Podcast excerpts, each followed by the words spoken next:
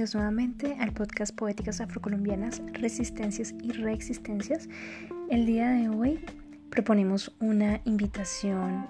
hacia la exploración de lo que son las poéticas y las prácticas narrativas, pensando en la importancia de hacer esta transformación en nuestra lectura de lo que es la literatura y también de lo que es el estudio de las lenguas de las poblaciones étnicas, lo que es la revitalización lingüística, por ejemplo en el caso de las comunidades indígenas, y lo que es también ese patrimonio inmaterial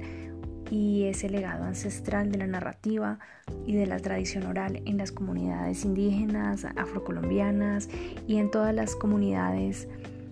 que tienen estas tradiciones aún en vigencia y que se han perdido en el mundo occidental neoliberal e individualista en el que vivimos actualmente. Bueno, una de las razones por las que es muy importante considerar el papel de la narrativa, de las prácticas poéticas en su conjugación de lo que es la poética o la estética y la, el sentido literario, el sentido también ético y el sentido político,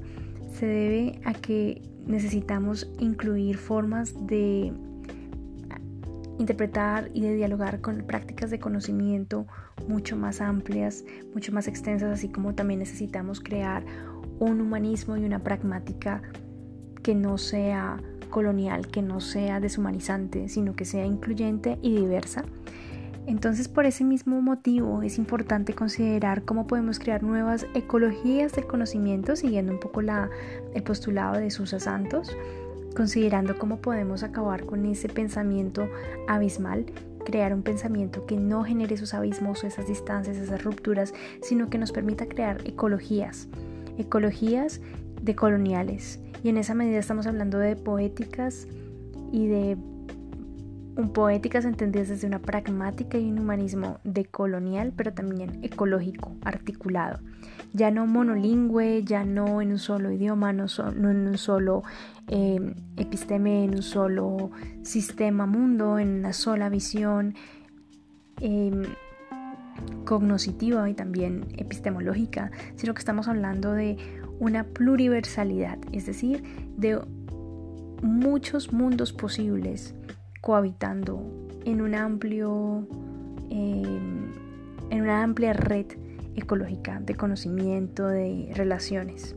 Y esta es como la apuesta de colonial ecológica postcolonial también si se lo quiere y desde la teoría crítica que se está proponiendo aquí. Muy en diálogo a lo que Coutard este indígena canadiense propone al hablar de la necesidad de construir visiones de mundo que nos permitan construir un mundo sostenible y relaciones humanas sostenibles más allá de la violencia colonial, la explotación, la injusticia, la desposesión que ha generado en nuestro mundo en esta, en esta búsqueda de riqueza, en esta búsqueda de explotación y en esta jerarquización del valor de la vida y de la humanidad.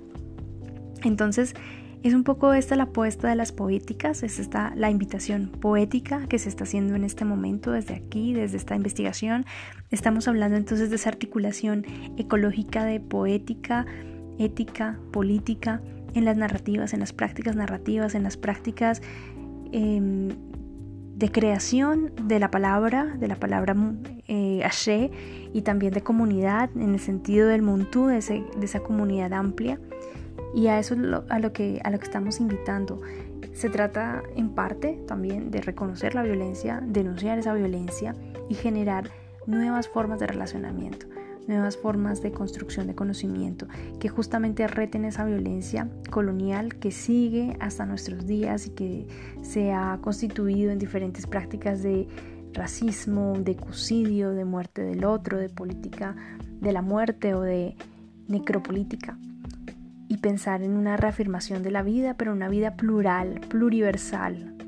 distinta, en conflicto, porque el conflicto también es necesario en la medida en que hay diferencia, en que hay necesidad de reconocer que no todos son acuerdos, sino también hay desacuerdos, y también pensando un poco en lo que es la agonística y es ese reconocimiento del dolor, del trauma, de las dificultades, de las violencias que se han ejercido en el cuerpo, sobre nuestros propios cuerpos, en lo más íntimo de nuestros seres y también a nivel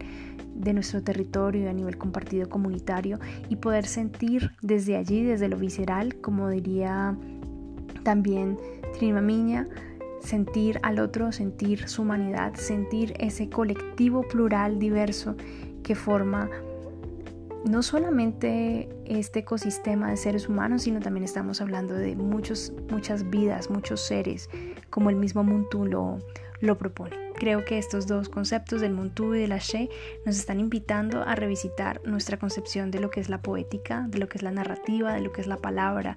de lo que son las tradiciones orales y lo que son estas formas de creación de vínculos comunitarios.